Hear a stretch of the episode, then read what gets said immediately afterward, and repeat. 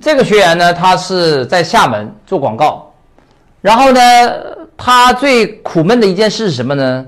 就是他接到的都是别的大的机构的那些剩余的小单，啊，大的甲方那单他接不来，然后他就说：“吉老师，哎，你看我这么努力啊，我认为我做的也很棒，为什么这个大单接不来？”我说：“大单接不来不是你不努力，是因为你在这个行业呀，他没有人给你撑腰。这个广告这个行业它比较特殊的就是，大部分的资源掌握在少部分人手中。”啊，你同样去招投标，你没有人给你撑腰，没有人给你背书，你根本拿不下来。那么该怎么解决问题呢？你说啊，我这个很牛，慢慢把客户从小客户培养成大客户，然后慢慢的我就能接到大单了。那你等到猴年马月，那不现实。更理想的方式什么？借力。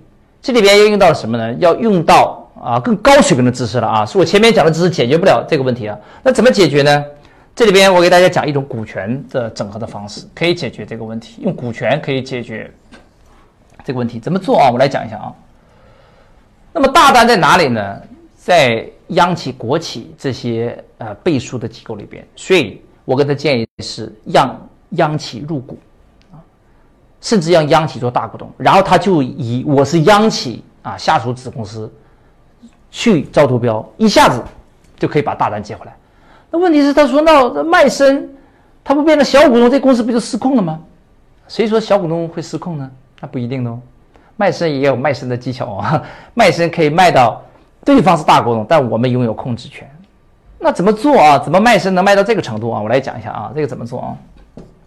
直接这样做，搭一个生态股权结构，然后呢，在这里啊，这是他要注册一家 A 公司有限责任公司，然后有限责任公司发起一个 B 合伙啊，这是一个合伙企业啊。合伙企业它不是同股同权，合伙企业的股东分成两类，一类叫 GP，一类 LP。GP 是管事不出钱的，LP 是什么呢？LP 是出钱不管事的。所以我们就这样说，LP 是出钱的，GP 是什么呢？是出力的。你就这样理解就可以了。那么他用法人来做 GP 啊，可以承担 GP 的无限责任的风险啊。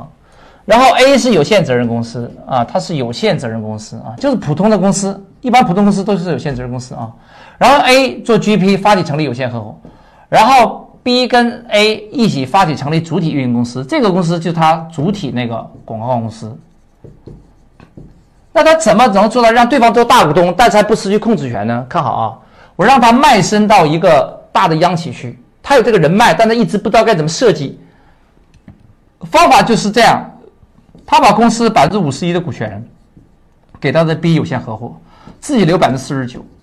你看上去他已经是这个公司的小股东了，对不对？你不要着急，你看好啊，四十九的股权在 A 的名下，五十一的股权是在 B 的名下，但是 B 是个有限合伙。我又说了，有限合伙分 GP 跟 LP，LP 是什么人呢？是出钱不管事，GP 是不出钱管事的。而他让那个央企的股东股权是在 LP 里实现，就换句话说，央企做他的 LP。然后他给这 LP 百分之九十九的股权，他自己在有限合伙里边留百分之一。那么央企在 LP 里面有百分之九十九，而 B 又拥有 C 的五十一的股权，所以央企相当于间接持有 C 百分之五十一的股权，这个大家可以理解吗？那么 A 它直接持有四十九，但是我说了，五十一的股权虽然是在 B 的名下，但是 B 的管理权是在 GP 名下，而 GP 是谁呢？又是 A。所以实际上，这百分之五十一的股权在管理权，听好了，是管理权啊，不是分红权。分红权绝大部分还是在 LP 名下，它只是管理权在哪呢？谁哪呢？在 A 这里。所以相当于 A 实际上拥有百分之四十九的直接的股权，百分之五十一的间接的股权，这是它间接的控制权，这它直接的股权。所以 A 这个公司里边，A 还是拥有这个公司百分之。一百的控制权，大家可以理解吗？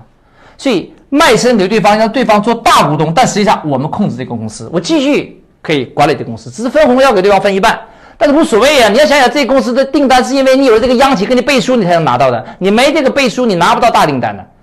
所以我赚的钱分对方一半，天经地义。但是这个公司管理权还在我手中，何乐而不为呢？公司还是归我的，分红给人家一半，就这么个原理吧。你干不干？一定干嘛，对不对？因为有了这大公司背书，你才能拿到大单呢。所以这就是什么？这就是股权的威力。